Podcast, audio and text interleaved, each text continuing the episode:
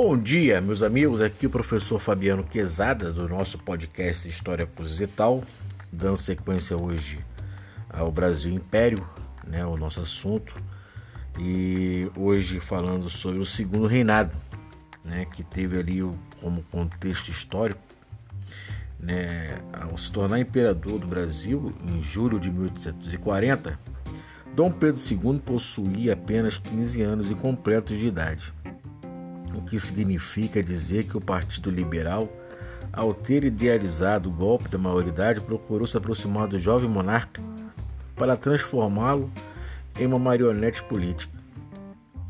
Isso explica o fato de que, nos primeiros anos do governo, Aureliano Coutinho, tutor de Dom Pedro II, o convenceu a mudar constantemente de partido político e, consequentemente, modificar o ministério, acarretando diversas revoltas dentre elas a Revolução Praieira em Pernambuco.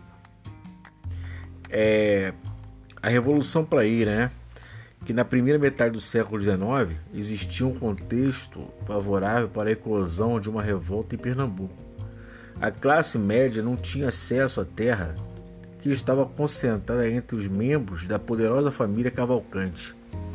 O comércio urbano também não era acessível àquela classe social visto que era monopolizado pelos portugueses e pelos ingleses. O estopim para a revolta deu-se em 1848, quando o governador de Pernambuco, Chichorro da Gama, ligado ao Partido da Praia, chamado partido também que pertencia ao lado liberal, foi substituído pelo conservador Manuel de Souza Teixeira. Em 1850, as forças imperiais conseguiram conter a revolta sendo seus líderes presos. Ministério da Conciliação. Em 1853, procurando evitar novas revoltas, Dom Pedro II, dando nítidos sinais de amadurecimento político, criou o Ministério da Conciliação, unindo em um único ministério liberais e conservadores. Produção cafeeira. O café, de origem árabe, foi introduzido no Brasil por volta de 1727. A princípio era um produto sem valor comercial, até porque nem servia tanto como bebida, mas como planta aromatizante. Entretanto, a partir do início do século XIX, o hábito de beber café tornou-se popular na Europa e nos Estados Unidos, e a partir daí, o número de consumidores internacionais de café cresceu rapidamente, tornando o Brasil o maior produtor de café do mundo. Os grandes lucros gerados pela exportação de café recuperaram a economia brasileira e fizeram surgir no país uma rica classe de cafeicultores, os chamados barões do café, centros produtores de café. Vale do Paraíba, primeiro grande centro produtor de café, teve sua produção rapidamente superada pelos produtores de café de Minas e, sobretudo, de São Paulo. Este fato pode ser atribuído à aplicação de técnicas agrícolas bastante rudimentares e pela utilização da mão de obra escrava em larga escala.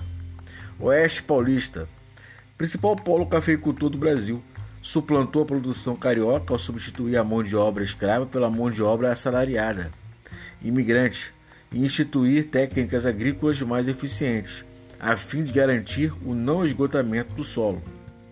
Lei de Terras, 1850, determinava que a propriedade da terra só poderia ser adquirida por meio da compra, procurando com isso evitar a tomada de terras por, por poceiros imigrantes.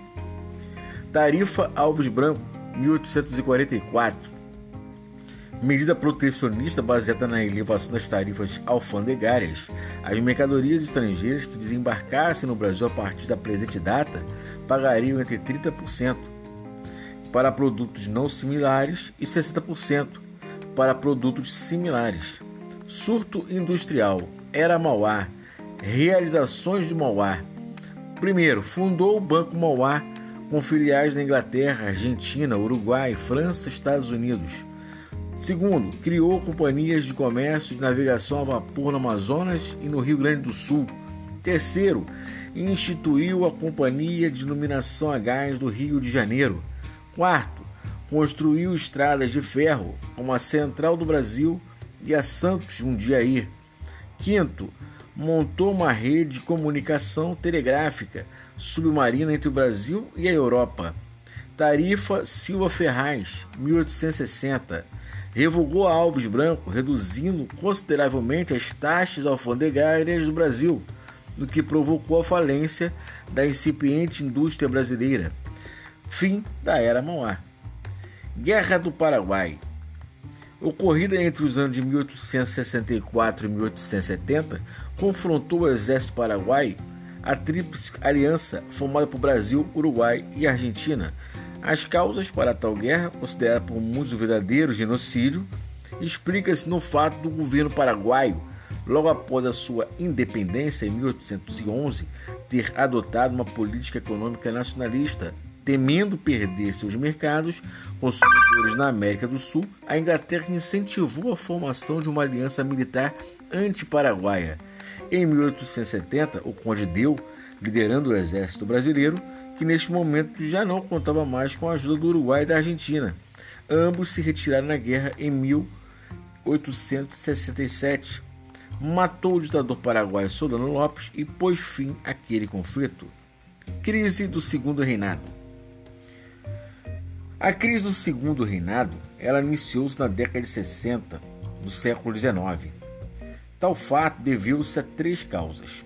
Primeiro, questão abolicionista, ocorrida devido à abolição da escravatura no dia 13 de maio de 1888, a Lei Áurea fez com que Dom Pedro II perdesse o apoio que recebia dos escravocratas brasileiros. Segundo, questão militar profissionalizado em, meio à Guerra do Paraguai pelo Duque de Caxias, o exército brasileiro se sentiu desprezado diminuído perante os fortes laços que uniam o governo imperial e a marinha.